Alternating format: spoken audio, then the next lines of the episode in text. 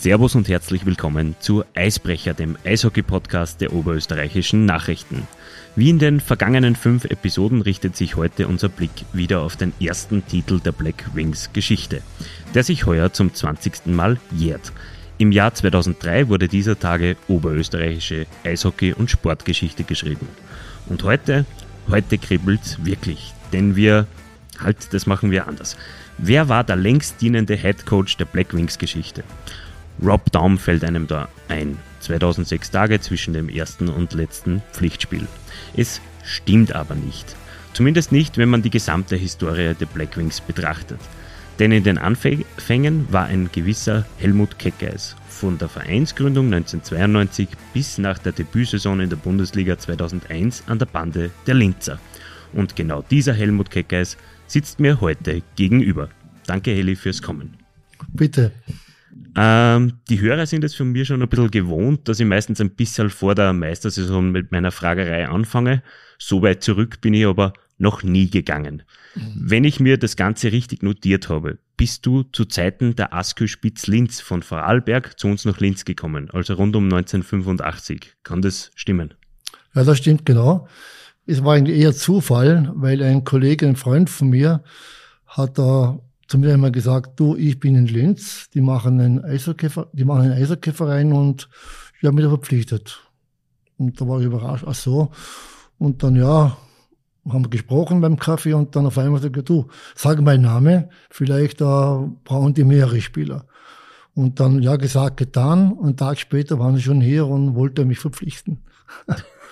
Also da reden wir wirklich vom Jahr 1985. 85, ja. Da hat sich ja seither einiges verändert. Ähm, die Aske Spitz-Linz war ja quasi ähm, der Wunsch der Stadtpolitik, dass man ins Eishockey, ins Spitzen-Eishockey reinkommt oder einen Fuß in die Tür bekommt. Ähm, es hat dann schlussendlich nicht funktioniert. Es ist dann der UEC Oberösterreich gekommen. Äh, also zuerst die Union Linz wieder, dann der UEC Oberösterreich mit der Fusion mit Steyr. Ähm, letztlich ist es der Sommer 1992 gewesen, als die Blackwings gegründet wurden. Ähm, Trotzdem vielleicht noch eine Frage davor. Wie schwierig waren denn die Anfänge und warum bist du trotzdem auch trotz der Rückschläge immer wieder geblieben? Das ist eine gute Frage. Im Prinzip war alles sehr schwer für uns. Wir kommen doch von einem Verein, VJ Feldkirch, haben auch gespielt und auch Vertrag gehabt an sich dort. Und dann kommst du in eine Stadt, wo Eishockey eigentlich wirklich keinen Stellenwert hat. Und auch die Infrastruktur war sehr, sehr äh, puh, kritisch zu betrachten. Und jetzt musst du hier was bewegen. Das war schon sehr, also eine, eine Mammutaufgabe. Und, und vor allem, es kann ja niemand da sein, wo sich im Eishockey auskennt, weder äh, Spieler noch, noch Trainer noch Funktionäre. Woher denn? Denn es war komplettes Neuland. Und ich habe gleich einmal zu Beginn diese Kapitänschleife bekommen und habe auch sehr viel äh, neben dem Eis auch für den dazumal Aske-Spitz mitgearbeitet. Wie gesagt, ähm, es hat mit dem mit der Aske Spitz Linz nicht funktioniert. Ähm, äh, diese Rückschläge, ähm, immer wieder Konkurse, immer wieder ähm, Vereinsauf Lösungen und, und Übergänge in, oder Fusionen mit anderen Vereinen, Stichwort Steyr dann mit dem UEC Oberösterreich. Ähm, wie, wie geht man mit solchen Rückschlägen um und, und, und, und hat man denn dann nicht irgendwann einmal den Hut drauf? Ja, es war fast soweit. Natürlich, ja, wenn man sowas beginnt, ein, einen Sport wie Eishockey, der extrem teuer ist. Und diese Verantwortlichen dazu mal haben geglaubt, na ja, das kann ja nicht so schlimm sein. Und es war aber sehr schlimm. Und, und da haben die alle das auch unterschätzt. Und daher natürlich äh, war es für mich natürlich schon eine Frage, boah, bringt das was, da weiterzumachen? Oder aber haben wir eine Chance? Haben wir so viel Geld, dass man das mit Geld irgendwie besser machen kann, mit Infrastruktur etc. etc. Ja, das waren immer die Fragen. Und, und persönlich äh, hätte ich eigentlich einen Vertrag bekommen beim VSV noch, dazu mal. Und dann wurde ich gedacht, naja, vielleicht bleibe ich doch da, ich bin auch schon fast 30 Jahre alt und naja, hin und her und dann, okay, probieren wir es, vielleicht machen wir mit den, mit Linzer einen Neuaufbau oder wie auch immer. Habe ja gehofft, dass das kommt. Es ist schli schließlich und endlich auch dazu gekommen. Äh, Linz hat einmal erst äh, oder ist in die Bundesliga aufgestiegen. Das Ganze war aber noch mehr als ein Jahrzehnt äh, entfernt im Prinzip. Ähm, gehen wir in den Sommer 1992. Eine Gruppe von Eltern gründet die Blackwings und bestellt dich ähm, zum Trainer der Mannschaft. Wie war das damals? Ja, genau so. Die Eltern haben, es waren nur die Kinder da und die Kinder, deren Eltern haben sich zusammengerauft und haben gesagt, komm, wir wollen den Kindern das Eishockeyspiel ermöglichen. Zeitgleich hat es aber natürlich eine Mannschaft gegeben von Uni, Union Linz, die war jugendlich, so zwischen 15 und 20 Jahren und die wären dann in der Luft gewesen. Wir hätten wohl Kinder gehabt in zehn Jahren, wie jetzt zum Beispiel äh, der Brucker, und äh, der, der Wilsch und die alle Spieler, Wilsch, Meier, Holzleitner, die waren halt da ganz kleine Kinder noch. Und daher haben wir natürlich auch Kinder gehabt, aber auch eine Jugendgruppe. Und aufgrund dessen, dass wir da zwei verschiedene Welten haben vom Alter her, hat man sich entschlossen, dass man auch eine Kampfmannschaft stellt. Bei der jungen Black Wings Mannschaft, eine frische junge Mannschaft, gespickt mit ein paar erfahreneren Spielern, dass man da in der dritten Liga Fuß fasst. Genau. Von der dritten Liga ist es hinaufgegangen in die zweite Liga und dann im Sommer 19, äh, im Sommer 2000 sogar in die Bundesliga. Und wir haben davor schon ganz kurz, vor dieser Podcast-Aufzeichnung schon ganz kurz drüber gesprochen. Ähm, ich, ich, ich würde dich da jetzt einfach bitten, kannst du das nochmal wiederholen, was dann im Sommer 2000 passiert ist? Ja, auch wieder es war, wir haben gespielt der zweiten Liga, haben eine sehr gute Saison gehabt. Wir haben zum ersten Mal Playoff erreicht der zweiten Liga, aber auch sehr starke Liga. Wir haben immer eine Mannschaft gehabt, wo eigentlich mitspielen kann, aber doch nicht ganz vorn dabei sein kann. Und dann haben wir es geschafft, dass wir eben Platz vier erreicht haben. Und da hat es einen gewissen Herrn Steinmeier gegeben, der halt Elternteil war zu dem Zeitpunkt. Und da hat er mal gefragt, über den Bernd damals gegangen noch, dass er, er möchte bei mir einmal sprechen mit dem Trainer und, und äh, ob man da in Linz mehr installieren kann. Das war eigentlich der Beginn des Ganzen für Höheres. Und dann, naja, haben wir uns getroffen, waren wir essen und hat er gesagt, dann auch per Sie am Anfang, die erste Frage war von ihm, Herr Keckheis, können Sie sich vorstellen, in Linz Spitzen-Eishockey zu installieren? Und meine Frage, also meine Antwort war die, ja, ich wollte mal ganz oben sein zu dem Zeitpunkt und ganz oben eine Mannschaft haben. Und meine Antwort war ganz klar, ja. Okay, sagt er. Und wie geht das? Was meinen Sie?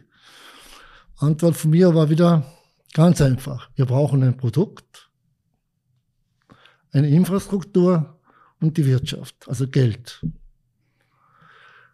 Okay, sagt er. Was würden Sie tun, wenn sowas in Gang kommt? ich würde das Produkt kreieren. Sprich, die Spieler. Mhm.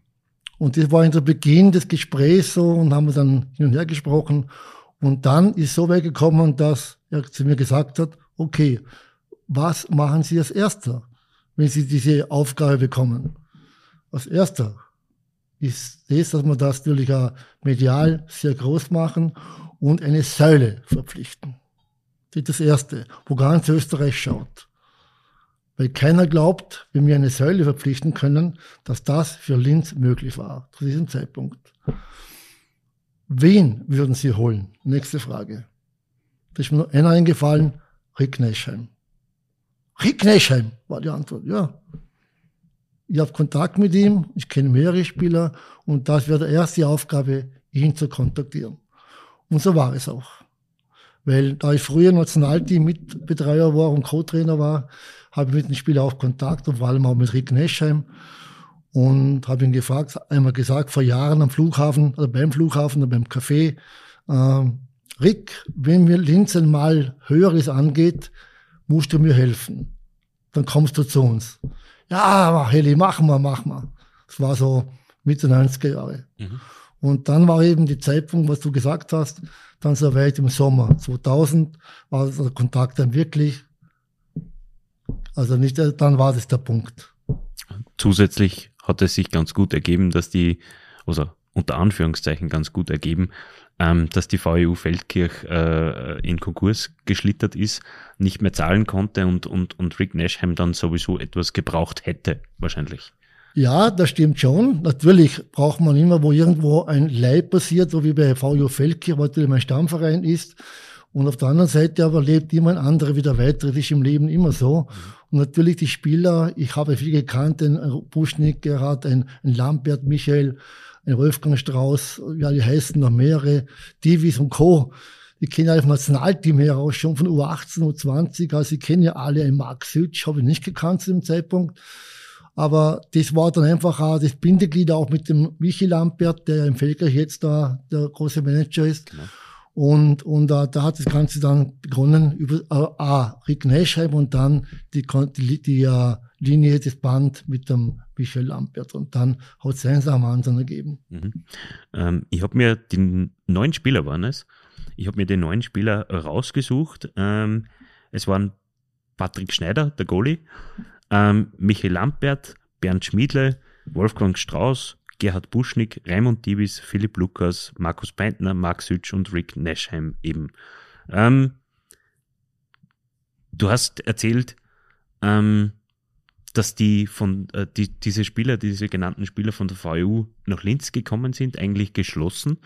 Ähm, wäre, gehen wir gleich in die Bundesliga-Saison, wäre so ein Erfolg mit dem Halbfinaleinzug nach dem Aufstieg in die Bundesliga, was ja durchaus eine Sensation ist. Aber wäre das ohne diese Spieler möglich gewesen? Nein, absolut gar nicht.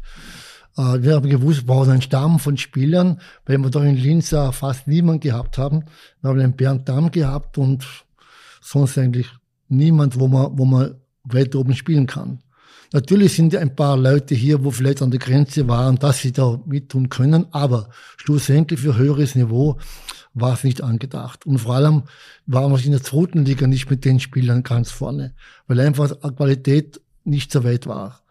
Und da haben wir gehofft, dass wir die unteren Spieler wie Wilsch und Co., also Holzleitner, Wilsch, Meier und Co., irgendwann da nachkommen. Aber zu dem Zeitpunkt wäre es nicht möglich gewesen, ohne die VU-Spieler sowas zu erreichen. Mhm. Du warst in der ersten Saison, warst du auch Trainer an der Bande. Ja. Ähm, wie geht man in so eine äh, Saison in, unter diesen Umständen? Weil man hat Spieler, die zwar auch die VEU-Spieler, wenn, wenn, wenn man jetzt hernimmt, Max Hütsch, Philipp Lukas, Markus Beintner, die waren alle nicht sehr alt, also 23, 24, so in die Richtung. Ähm, es waren ja trotzdem äh, äh, eigentlich eine wilde Mischung in der Kabine. Wie, wie, wie geht man das an einem neuen Standort dann an, dass man die Mannschaft zusammenführt? Führt, sage ich jetzt einmal, und, und, und, und dass jeder diesem einen Ziel alles unterordnet. Ja, es ist schon so, dass wir natürlich eine Mannschaft gehabt haben, die Feldkirchspieler sind ja nicht ein wild zusammengewürfelter Haufen, sondern waren schon eine Einheit, eine Einheit im Feldkirch. Und vor allem die Spieler Michael Lampert und der Rick Neschheim haben die jungen Spieler wie Mark Sütsch und so weiter schon auch mitgeführt. Und es war auch gut so, denn bei mir war es leider so, dass ich meine Trainerqualitäten habe nicht zum Ausdruck bringen können, weil ich einfach so viel gemacht habe zum Zeitpunkt. Ich war im Management, ich habe sogar die Pressearbeit gemacht, ich habe eigentlich alles gemacht und daher es war für mich schon schwer, dass man da einfach Trainer sein muss, Manager sein muss, aber auch viel anderes noch gemacht habe. Und daher war ich eigentlich froh, dass man solche Größen hat wie Neschheim und solche Spiele, wo ich vorhin gesagt habe. Und die haben, und die haben auch heute noch solche Leute, wo das in der Kabine machen müssen. Mhm. Ein Trainer hat eine Aufgabe, keine Frage, aber ohne den Key Player, wie es schön heißt, mhm. geht sowieso absolut gar nichts. Mhm. Also das ist die Leaders Group quasi dann, ähm, die Führungsspieler. Genau. Ähm, so, ihr seid ins Halbfinale gekommen, an Villach gescheitert. Ähm, es war trotzdem wahrscheinlich versöhnlich und für dich ist dann der Posten des Trainers quasi äh, weggefallen. Du hast dich dann komplett wahrscheinlich auf die, auf die sportlichen Agenten als Sportmanager quasi, quasi konzentrieren können. Wie, wie geht man dann, oder war es deine Idee, den Stanislav Bader als Trainer zu installieren? Ja, eigentlich schon. Aber auch, äh, ich habe gewusst, so kann es nicht weitergehen, weil ich, der, Druck war immer viel zu groß. Weil man kann, man kann nicht vergessen, man kann ja von 0 auf 100 gehen. Zweite Liga ist eine Sache, aber die erste Division, also die erste Liga ist ja absolut das ganz was anderes. Und da geht es so nicht. Ich kann nicht zehn Dinge, Dinge tun und, und, und dann überall gut sein. Man ist eigentlich dann nirgends gut. Und daher war die Entscheidung ganz einfach. Nein, ich gehe in, in das Management und brauche einen Trainer.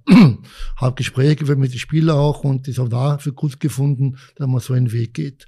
Und dem wurde auch gemacht, weil wir sind ja immer stetig gestiegen. Es ist, uh, hat sich entwickelt, ist besser geworden und da braucht man auch viel mehr Personal.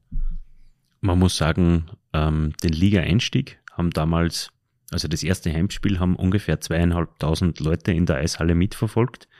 Ähm, es ist ja dann stetig bergauf gegangen. Wo, wo, wo, wo, wo sind wir da vom Zuschauerschnitt ja, ungefähr? Das ist eine ganz gute Frage. Und zwar war am Anfang war das Problem, wie nimmt das, äh, nehmen das die Leute an in Linz? Spitzen-Eishockey. Weil in der Zweitliga haben wir auch Spiele gehabt mit 1000 Zuschauern für zweite Liga. Aber was macht man in der ersten Liga, wo man eigentlich 2.000, 3.000 braucht vom Budget her? Das war schon ein großes Fragezeichen. Und ich kann mich erinnern, das war das erste Spiel gegen den Kaffenberger, gegen Kaffenberg, da haben wir 9 2 gewonnen. 9 zu 2, genau. Und da waren, glaube ich, 1700 Zuschauer da, vielleicht 1000 Zahlende, ich weiß nicht genau jetzt mehr. Puh, das war schon auch ein bisschen eine Enttäuschung auf einer Seite, weil, weil wir wollten mehr erwartet, die heiße Halle voll wird. Und eigentlich war das sehr, sehr hart zu der Zeit. Und dann kann man erinnern, wo der Präsident kam, ist der Heli, puh, das schafft man wirtschaftlich nicht mit den Zuschauern. Was können wir tun? Ja, sage ich, das ist ganz einfach. Damit das Ganze noch mehr Energie bekommt, brauchen wir einen Sieg gegen den KAC oder VSV. Und wir haben ein Team gehabt zu der Zeitpunkt, wo vielleicht unter den Top 4, Top 5 sein kann. Aber ganz vorne war nicht möglich, weil wir die, die Import-Player eigentlich gar nicht dazu gehabt haben, weil das Geld nicht so vorhanden war. Und da habe ich gesagt, es kann, wir können nur überzeugen über einen Sieg von den zwei Spielern. Ich vergleiche das von früher her, wenn man als Fußballmannschaft Rapid oder Außer geschlagen hat vor 10, 15, 20 Jahren. Mhm. Jetzt nicht mehr, früher war das halt so. Und genauso ist beim Eishockey, wenn man KC oder VSV schlägt, dann dann kommt eine Wende. Und die haben auch geschafft. Es war im Oktober, ich weiß nicht wann, und der heutige Trainer der Black Wings, der Lucky, der Philipp, hat das 1-0 geschossen, beziehungsweise der Endstand gleich. Wir haben zu Hause vor 3000 Zuschauern, so haben wir gegen KC 1-0 gewonnen. Wobei, bei dem Spiel der KC hätte müssen 6-7-0 gewinnen weil die Qualität war viel höher beim KHC. Aber Fakt ist, unterm Strich, wir haben gewonnen mit viel Glück und daher kam eine Energie auf, die ganzen Black Wings Gehabe. Das kann man sich gar nicht mehr vorstellen, was da abgegangen ist. Auf einmal ist es so hinaufgegangen, es sind Fanclubs gegründet worden. Wir waren da wieder dabei, Begründungen, so zum Beispiel uh, Bully Absolut und auch von, von, es gibt ja mittlerweile vier, fünf und noch mehr. Und es war eine faszinierend. Und auf einmal eine Welle der Begeisterung. Und das war schon sehr, boah, sehr eine Wahnsinnsgeschichte natürlich. Ja. Aber das war eigentlich dieses, dieses, dieses äh, Typchen am I, dieser Sieg gegen den KAC. Wir haben es im Podcast nämlich auch von der anderen Seite schon gehört. Ähm, der, äh, der, Christian Bertal war damals äh, im KAC-Dress und der hat gesagt, das geht nicht. Ähm, es hat dann eine Standpauke in der Kabine noch gegeben. Du kannst in Linz gegen die Blackwings nicht verlieren. Hat es damals, war die, die gängige Meinung. Offensichtlich war es berechtigt. Das ist gut so, weil der Lars Bergström war Trainer genau. in dieser Mannschaft und ist ein guter Freund von mir. Ja. Er war, war, auch beim Nationalteam als Co-Trainer. Und ich kann mich erinnern, wir haben gewonnen. Natürlich, wie gesagt, die waren überlegen, sie waren besser. Und man kann nicht gegen Linz verlieren. Ich kenne ja nicht die Sprüche auswendig, weil ich sehr viel für ihn vorbereitet habe für die, für die uh, Meetings mit der Mannschaften.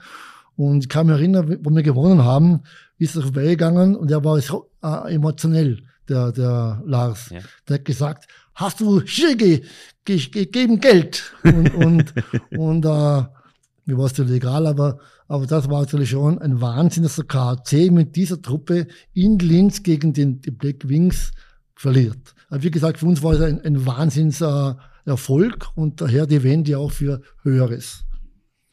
Dann gehen wir gleich in die Saison 2001, 2002, in deine erste als reiner Manager, als reiner sportlicher Leiter. Ähm, du hast gesagt, wenn man viele Dinge gleichzeitig macht, macht man es nicht so gut. Du hast dich auf, auf das Sportmanager-Sein beschränken oder beschränken. Du hast, du hast dich darauf konzentrieren können und es ist gleich bis ins Finale gegangen. Damals auch wieder gegen den VSV im Finale. Ähm, wie hast du diese Saison in Erinnerung? Na, es war eine sehr, auch wieder eine sehr intensive Saison. Und die Entwicklung war natürlich auch im Sportlichen wie auch natürlich bei den Fans und bei der ganzen Energie, was da ausgestrahlt wurde, extrem enorm. Also so so viel Interesse, so viel, so viel Einsatz vor allen rundherum, das war schon atemberaubend. Und diese Fans, die sind so extrem geworden, so super und, und Wahnsinn, wie die hinter der Mannschaft gestanden sind. Also es war schön anzusehen. Ich kann mich erinnern, weil äh, dazu mal der VSV-Trainer, der Ron Kennedy, auch ein Freund von mir, der hat gesagt, Heli, was ist da in Linz passiert? Sage ich, du, Faszination pur, ich weiß, ja, das ist unglaublich. Äh, unglaublich. Und das war für alle ein, eine Überraschung. Und wir haben sehr viel Respekt bekommen von ganz Österreich eigentlich und hat gewusst, wo in Linz die Eishalle steht. Weil in den Anfängen hat es geheißen, wo bitte ist in Linz eine Eishalle? Und die haben sehr bald erfahren, dass es in Linz, wo die Eishalle steht. Und das war schon natürlich für uns auch natürlich ein Mordserfolg. Wir sind hinauf und sind äh, erstes und dritter geworden zweite äh, Vizemeister, wie man so schön sagt, und dann ein Jahr später dann der Meister. Also mehr Möglichkeiten, so schnell sehr erfolgreich zu sein, hat man nicht. Mhm, das stimmt natürlich. Ähm, äh, das Finale, wir haben es vorweggenommen, das Finale gegen den VSV ging verloren. Ähm, hat es diese Niederlage im Finale gebraucht, um im Jahr darauf den nächsten Schritt zu machen? Wahrscheinlich, ja, weil muss sich ja vorstellen, wir, wir, wir kommen dahin in die Liga und sind da erfolgreicher, ein Jahr später wieder erfolgreicher. Und dann äh, ist es nur gut so gewesen, dass wir ein bisschen Zeit brauchten für noch das wirkliche Ende, sprich also der ja, genau. Highlight, genau. dass man ganz oben steht. Und es war schon natürlich äh, was dazu zu geben, keine Frage. Welche Lehren hast du damals aus dieser Finalniederlage gezogen ähm, hinsichtlich dem Kader für, das, für die nächste Saison? Naja, es ist Erstens einmal das Finale selber haben wir es eigentlich selber vergeigt. Da war einfach die Erfahrenheit der, der ausgefuchsten Profis von VSV waren einfach ein bisschen über uns zu, den zu stellen, weil sonst hätten sie dazu mal schon nicht gewonnen. Aber Klar waren sie besser, aber wir waren sehr gut drauf und gute Phase gehabt. Aber dann natürlich haben wir gewusst, okay, wir müssen einen Schäufel dazulegen, wir brauchen ein bisschen mehr Qualität, ein bisschen mehr Führungsansprüche, damit wir da wirklich da weiterkommen. Aber das ist wiederum nicht so einfach. Weil für das wiederum, für noch mehr, braucht man dann auch die Qualität. Und Qualität kostet halt sehr viel Geld. Und, und uh, solche Spiele bekommt man auch nicht so einfach, weil so weit von der Adresse erblickt wie Linz waren wir noch nicht, dass jeder gern dahergekommen wäre. Ja. Verbindung, man hat versucht, da zu verbinden, man hat da Möglichkeiten ausgelotet und irgendwie haben wir da eine, eine gute Mannschaft zusammengebracht. Aber ganz einfach war es sicher nicht. Mhm.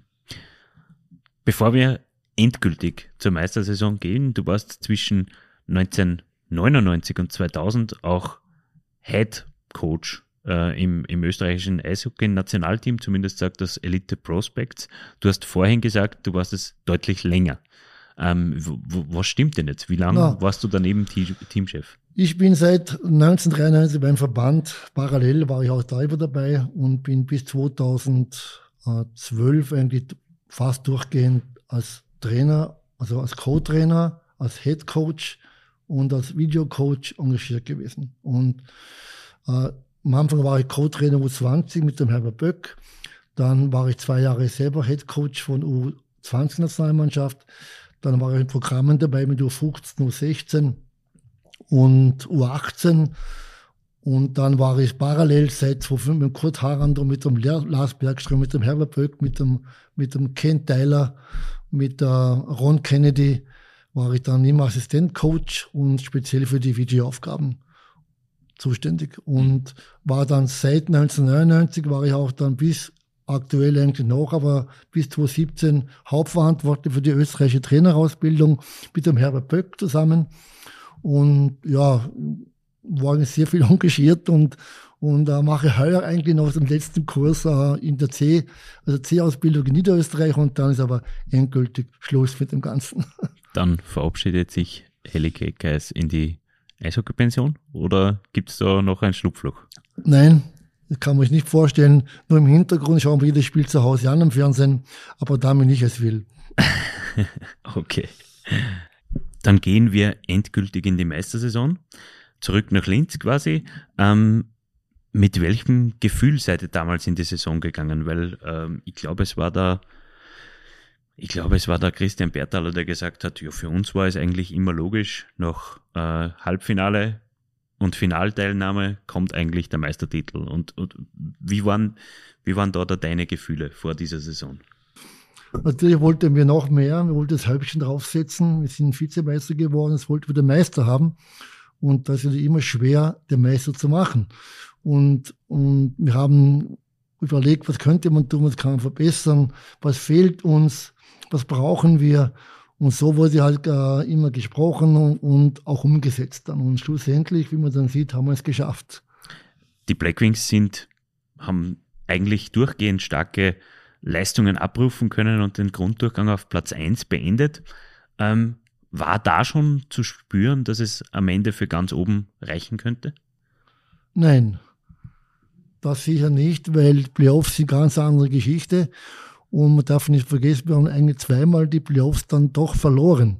Schlussendlich, wo es erfolgreich war, aber nur zum das Sahnehäubchen zu bekommen, muss man, muss man eben auch die gewinnen. Und das ist jedes Spiel schwer. Das Viertelfinale ist Halbfinale, aber das erste ist genauso schwer wie das dritte, eher noch schwerer, da rüberzukommen und dann zu punkten. Dafür hat man sich auch speziell verstärkt ähm, und, und da möchte ich bei dir noch ein bisschen nachhaken. Ähm, es sind äh, Reed Simonton mit Reed Simonton und, und Serge Poudre sind zwei Spieler dazugekommen äh, während der Saison oder speziell für die Playoffs auch, ähm, die äh, Reed Simonton in Deutschland und, und, und Serge Poudre in, in der Schweiz ähm, bei Lausanne, ähm, die ihre Qualitäten schon gezeigt haben und die man dann als Verstärkung nach Linz dazugeholt haben. Ähm, wie, wie ist es dazu gekommen? Ja, es ist auch ganz einfach.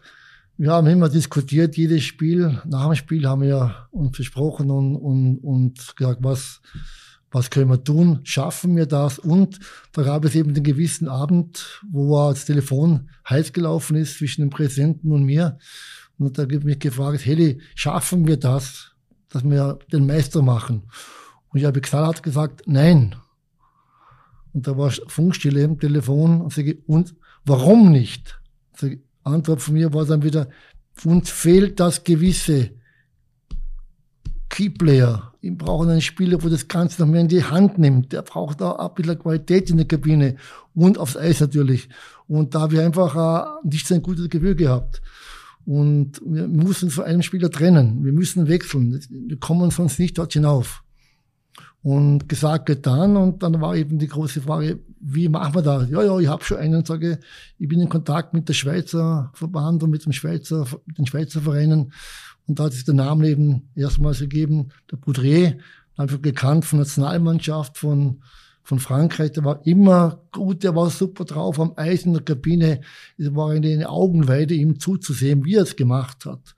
Und der Kontakt, glaube ich, sage ich jetzt mal ganz klar, war dann schlussendlich maßgebend, dass wir diese Hürde genommen haben. Jetzt ist einen Spieler zu finden, der gut ist, ist die eine Sache, ihn dann aber wirklich zu verpflichten, ist die andere. Ähm, vermutlich war er relativ teuer. Natürlich, er war sehr teuer. Und ich bin auch sehr erschrocken, wenn er die Schweizer Verhältnisse sind, ganz klar. Aber wir haben ganz einfache äh, Aussage getätigt. Wollen wir das? Können wir uns das leisten? Oder wir sind nicht dabei, ganz, ganz oben. Wir werden das nicht hinüberbringen.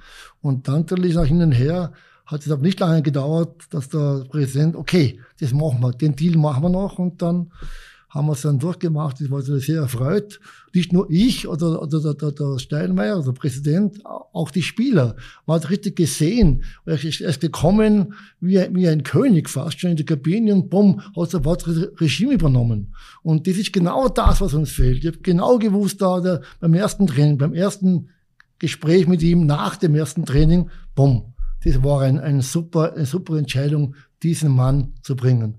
Und wie gesagt, da nicht jeder Transfer ist glücklich. Man glaubt oft, der passt gut hinein, dann eben nicht. Ich will es immer wieder geben. Aber der war zu dem Zeitpunkt der Hammer. Und mit ihm haben wir, und mit der Mannschaft natürlich, zusammen so ein tolles äh, Feeling bekommen und so eine starke Leistung, so eine, eine, eine aufopfernde Bereitschaft, dass wir dann schlussendlich wirklich verdient der Meistertitel nach Linz geholt haben. Es ist ähm, Du hast es angesprochen, es ist immer ein gewisses Risiko, wenn man in eine bestehende Mannschaft einen neuen Charakter dazu gibt. Ähm, du hast gesagt, du hast ihn schon gekannt vom Typ her ungefähr, den Serge Poudre. Ähm, es war dann auch so, dass es eigentlich im Playoff sehr, sehr gut funktioniert hat. 3-0 gegen Lustenau in der Serie, 3-0 gegen den Meister, gegen, gegen den KAC. Ähm, und dann steht wieder die Hürde Villach im Finale bevor. Und gleich das erste Spiel in Linz geht nach 2 zu 0 Führung in die Verlängerung und Villach gewinnt wieder im Penaltyschießen, wie auch zweimal in der Saison davor. Ähm, hast du gezweifelt zu dem Zeitpunkt, ob es reichen wird? Nein, überhaupt nicht. Wir haben genau gewusst, wir brauchen noch ein bisschen was und die Mannschaft war so nahe dran bei dem Spiel und es hat jetzt nicht funktioniert zum ersten Mal, aber dann sind wir trotzdem noch ein bisschen hinaufgestiegen, alle noch ein bisschen verbessert, weniger Fehlerquellen gehabt und ein, eine perfekte Performance vom Team dann, immer von, von Spiel zu Spiel. Das war eigentlich sehr gut, was sie da gemacht haben. Keine Frage. Spiel 4 in Villach. Ähm, Linz hat die Chance, Meister zu werden. Ich gehe davon aus, du warst mit in Villach. Ähm, was, wie erlebt man so einen Tag? Naja, das, das war jetzt auch für mich ganz was Neues, äh, da ganz oben zu stehen mit dieser wunderbaren Truppe, dass die da das geschafft haben und es war schon atemberaubend. Also ich weiß gar nicht mehr, wie ich nach Hause gekommen bin. Ich glaube, mit der Präsidenten sind wir gefahren und, und äh, äh, wir waren baff, wir waren selber so überwältigend und, und es war einfach nur, also hi, hi, wir, wir waren durcheinander und komplett, also erfreut und ja, Wahnsinn. Jetzt, jetzt habe ich die Spieler, ähm, die ich bis jetzt befragt habe, habe ich meistens gefragt, ja, merkt man, was da, was, was das eigentlich für eine Bedeutung hat für den Sportstandort Linz? Die meisten haben gesagt, naja, natürlich denkt man in der ersten Emotion nicht an den Sportstandort Linz, aber ähm, du als einer, der das Linzer Eishockey quasi von der Pike auf aufgebaut hat, dir war es wahrscheinlich bewusst oder bewusster, ähm, was da zu diesem Zeitpunkt passiert ist. Was hat, das, was hat dieser Meistertitel für Linz? Ja, natürlich, man, seit 85 bin ich in Linz und uh, 2003 schreiben wir den ersten, ersten Titel. Und da war es natürlich schon uh, eine, eine Welt von mir. Ich habe gedacht, boah, wir haben es geschafft, das ist ja unglaublich. Wir sind österreichischer Eishockeymeister in einem Land, also in einer Stadt, wo man Eishockey früher gar nicht gekannt hat. Und das ist ja ein Gefühl, das kann man gar nicht äh, zählen, das, das muss man erleben. Ich war Wolke 17, nicht 7. Es war einfach ein Wahnsinn, was da gemacht worden ist. Und aber gleich auch wieder dran gedacht, puh, wie geht das weiter jetzt? Das war auch eine, eine Sache, wie geht das weiter? Wir können gar nicht mehr machen. Und jetzt sieht man ganz um. Aber das Gefühl war schon überwältigend. Das kann man sich durchaus, äh, man, man kann sich es nicht vorstellen, aber man kann sich vorstellen, dass das, äh, dass man da im Wolke 17 äh, schwebt.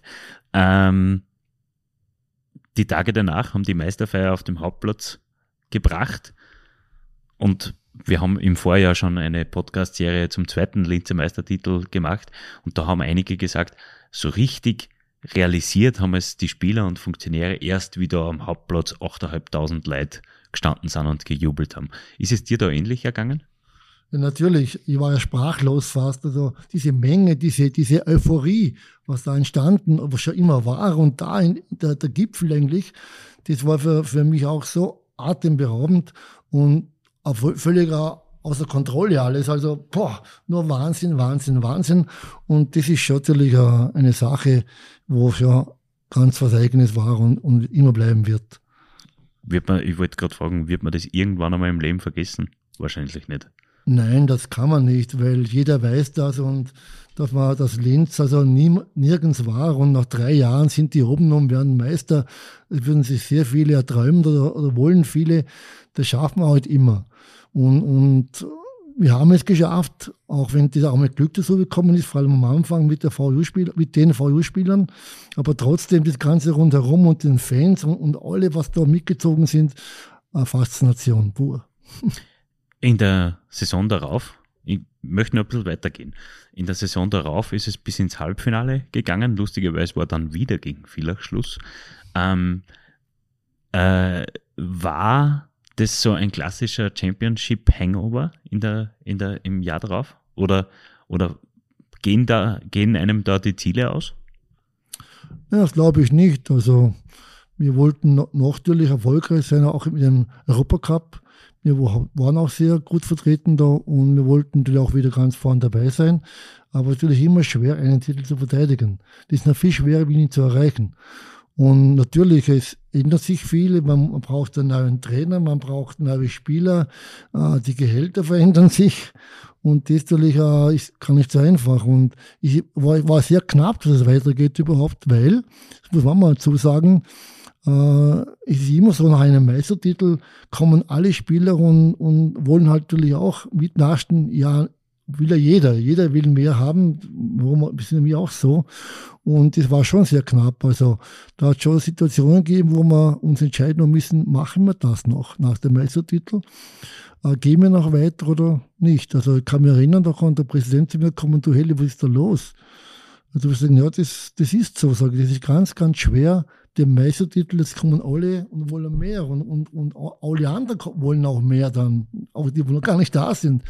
Und es kostet alles viel mehr Geld und dieses Geld haben wir nicht so viel gehabt. Wir haben ja keine Mäzen, wie Red Bull zum Beispiel. Wir haben ganz, ganz hart Arbeit mit der Management und mit der Sponsoring. Es war sehr, sehr hart. Und ich kann mich erinnern, wo er gefragt hat, ja, was machen wir? Wir hören auf, war meine Antwort. Wir sind Meister geworden nach drei Jahren. Ich habe einen Plan B. Ich spiele mal zweite Liga mit unseren eigenen Spielern. Ist auch eine Möglichkeit. Es war sehr knapp, dass es überhaupt weitergeht. Aber natürlich wäre es schade gewesen. Und das, das kann man nicht machen, die Sponsoren hin und her. Aber irgendwann, oder wie man sieht, ist es weitergegangen. Aber es war trotzdem sehr, sehr schwer. Der richtige Genickbruch, würde ich sagen, ähm, in Form des Konkurses ist im, im April 2005 äh, dann gekommen. Ähm, war so etwas unvermeidbar? Ja, absolut. Denn eins ist klar, wenn man Erfolg hat, gibt es sofort viel, viel Neider. Und die waren sofort da. Und in den, natürlich in, in den VIP-Räumen, äh, da wird gesprochen, da wird ja erzählt und so weiter. Und da bildet sich auch Grüppchen. Und natürlich solche Sachen immer dort, wo Erfolg ist. Weil die sieht man nicht dort, wo kein Erfolg ist. Immer die wollen dann auch irgendwas da tun. Vor allem, wenn so etwas passiert wie ein Konkurs, ähm, denkt man jetzt, man hat als, als sportlicher Leiter eigentlich nicht viel zu befürchten. In deinem Fall war das aber ein bisschen anders. Wir springen noch einmal zurück ins Jahr 2000 oder in den Sommer 2000, ähm, denn da hast du eine für dich folgenschwere Entscheidung getroffen, die dann erst beim Konkurs 2005 schlagend geworden ist. Ähm, du bist nämlich auch gleichzeitig neben im Sommer 2000 neben Trainer, sportlicher Leiter, Mädchen für alles, bist du auch Kassier gewesen. Ja, stimmt, genau. Das war so, der alte Vorstand, also vor unserer Zeit, der hat nicht mehr auf dem Niveau irgendwas tun können, hat auch ein, ein bisschen einen Stand hinterlassen. Und da kam die große Frage auch vom Präsidenten natürlich wieder und sagte, Helle, wir brauchen den Vorstand. Und ich sage, ja, wer? Und dann, ja, ich, ich, er schaut noch, ob ich jemanden bekomme, aber an sich haben bis jetzt nur zwei Leute. Das ist er und seine Frau. Und man brauchte für eine, eine zu der Zeit einmal, braucht man drei. Genau. Und, und dann hat er gesagt, ja, ich schau mal weiter. Und zwei, drei Wochen später kommt wieder der Anruf, du Heli, wir, wir haben niemand. Ach so, sag ich, ja, mach du der Kassier. Dann sind wir mal fähig, das zu, anzugehen. Also es geht nicht, habe ich gesagt, weil ich, ich bin für sportlich, ich bin selber nur ein, ein, ein, ein Mann, wo arbeiten geht, wo, wo es Geld verdienen muss, wo hier arbeitet und dort arbeitet, aber ich bin kein, keiner, wo so ein Amt haben will und ich käme ja gar nicht aus im Kassierwesen in Vereines. Dann nur, nur offiziell war die Antwort, genau, ich habe hier 500 Mal Nein gesagt wenn mir nicht, dann gibt es es halt nicht. Das ist, geht nicht. Und, und das sollte man mal aufhören. Und irgendwann, ich kann mich erinnern, eine Fahrt nach Hause an der Grünbergkreuzung in Lenz, hat er wieder angerufen am Handy und hat gesagt, Heli, hast du entschieden? Sonst muss ich morgen absagen alles. Und dann habe ich nach schweren Herzen gesagt, okay, dann trage meinen Namen halt ein. Aber bitte, nur für kurze Zeit, was natürlich auch eine, eine blöde Aussage war von mir. Kurze Zeit, sowas verliert man nicht so schnell.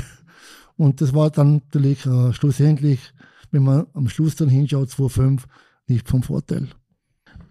Beim Konkursfall selbst, ähm, der am 21. April 2005 eröffnet worden ist, hat es im Insolvenzantrag geheißen, 780.700 Euro sind passiver und dem steht eine aktiver von ungefähr 290.000 Euro gegenüber. Also knapp eine halbe Million Euro haben damals gefehlt. Wie hast du das damals erlebt und wie, welche Auswirkungen hat es für dich gehabt? Na, ich war schockiert zuerst, dass die Summen das so weit gegangen sind, weil man muss auch dazu sagen natürlich oder erwähnen, dass sehr viele Gelder stecken geblieben sind, wo wir eigentlich alles fertig gespielt haben, die Meisterschaft, auch im Nachwuchs. Und da war ich schon, über, schon überrascht, dass man so eine hohe Summe da noch offen waren. Und natürlich zum anderen, boah, wie geht das aus? Äh, was habe ich mit ihm zu tun, da ich ja offiziell Kassier war. Und das war für mich schon eine, eine Zeit, wo ich nie mehr erleben will. Ähm, wir haben im Vorgespräch ein bisschen geplaudert. Ähm, ich weiß nicht, ob, ob, ob, du das jetzt sagen willst. So lange ist es noch nicht her, dass du schuldenfrei bist von den Blackwings damals, oder? Du hast mitzahlen müssen, so viel, so viel glaube ich, kann man, kann man verraten. Ja, kann ja, also ich bin seit ganz einfach, ich habe sehr viel äh, tragen müssen, sehr viel übernehmen müssen und vor allem auch selber ein paar Dinge machen müssen, ob ich überhaupt es schaffe, da hinzukommen, dass ich mal von dem ganzen Stand wegkomme. Und es war eine sehr hohe Summe, die ich bezahlt habe. Und am, am, am 15. Mai 2017 bin ich das erste Mal wieder in den, in den schwarzen Zahlen gestanden privat und das natürlich ist ja ein Mordserlebnis und es hat mir niemand geholfen. Und habe ich selber alles mit sehr viel harter Arbeit und Engagement geschafft und ist so gut so. Und jetzt da kann ich das ganze Eishockey von ganz anderen Perspektive beobachten. Und das wäre eigentlich schon die nächste Frage.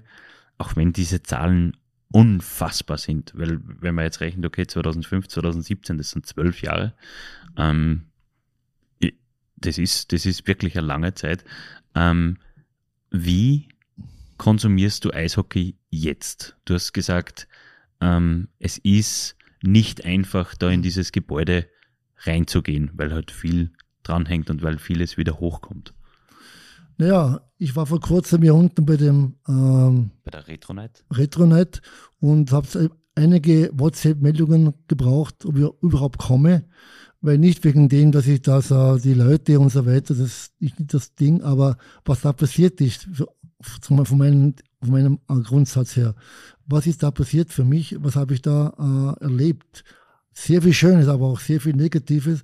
Und ich habe lange gebraucht und ich kann mich erinnern, zu meiner Frau gesagt habe, du, ich gehe doch nicht hin, weil äh, ich kann das einfach nicht, glaube ich, über mich ergehen lassen. Das tut mir doch wieder weh oder seine ganze Existenz ist da fast verloren gegangen und doch habe ich es gemacht, weil nein, habe ich gedacht, ich gehe dahin, ich bin eingeladen und, und ich war froh, dass ich dort war, weil es hat mir gut getan, weil nie wegen der Ehrung, es geht um das, die, die Neschern getroffen und die alten Haudegen, sage ich einmal, es mir richtig gut getan. Sie waren auch sehr nett und ich bin auch sehr überrascht und sehr äh, positiv gestimmt, was die, die Organisation Blackwings heute alles gemacht haben.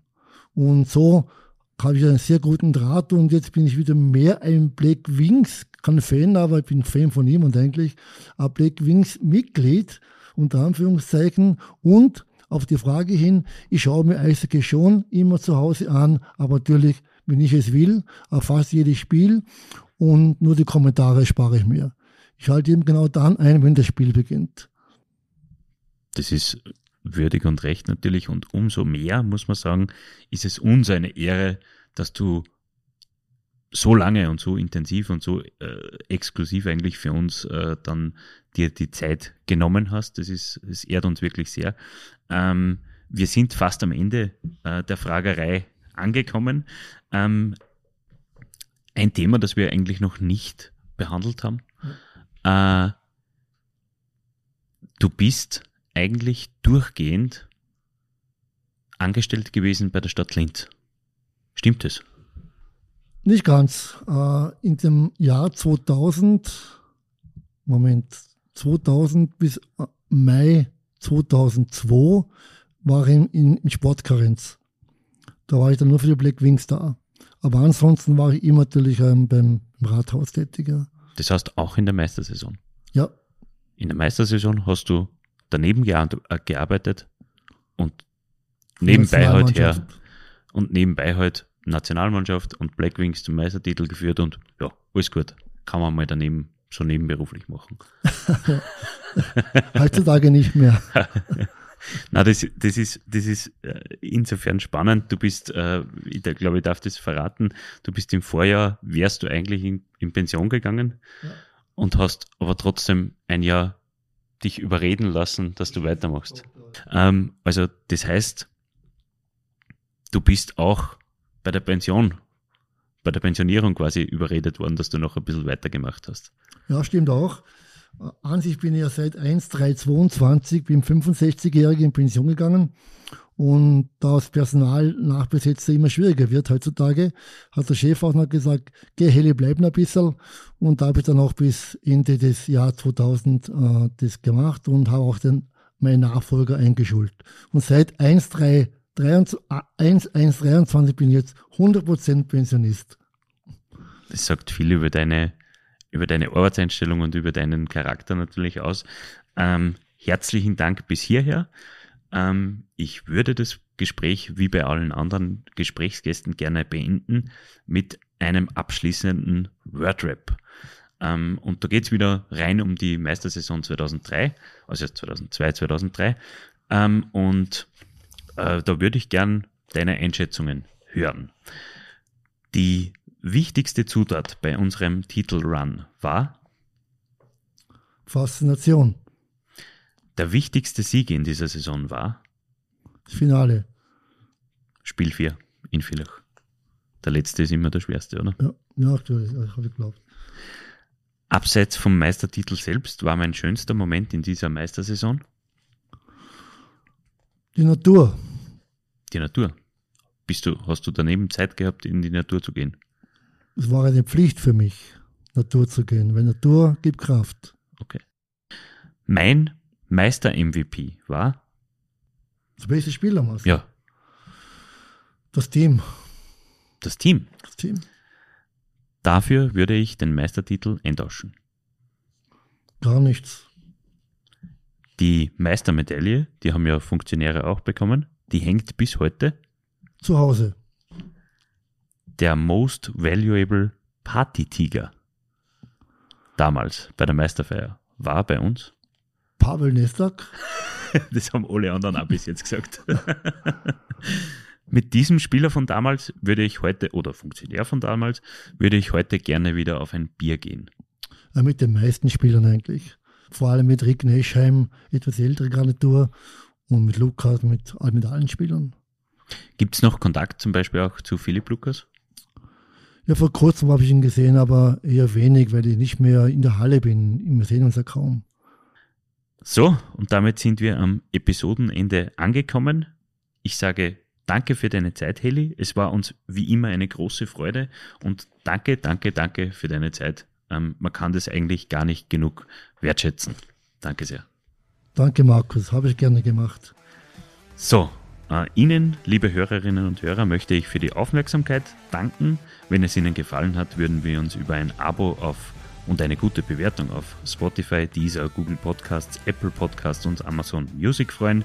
Mehr zum Thema Eishockey lesen Sie wie gewohnt auf nachrichten.at slash blackwings.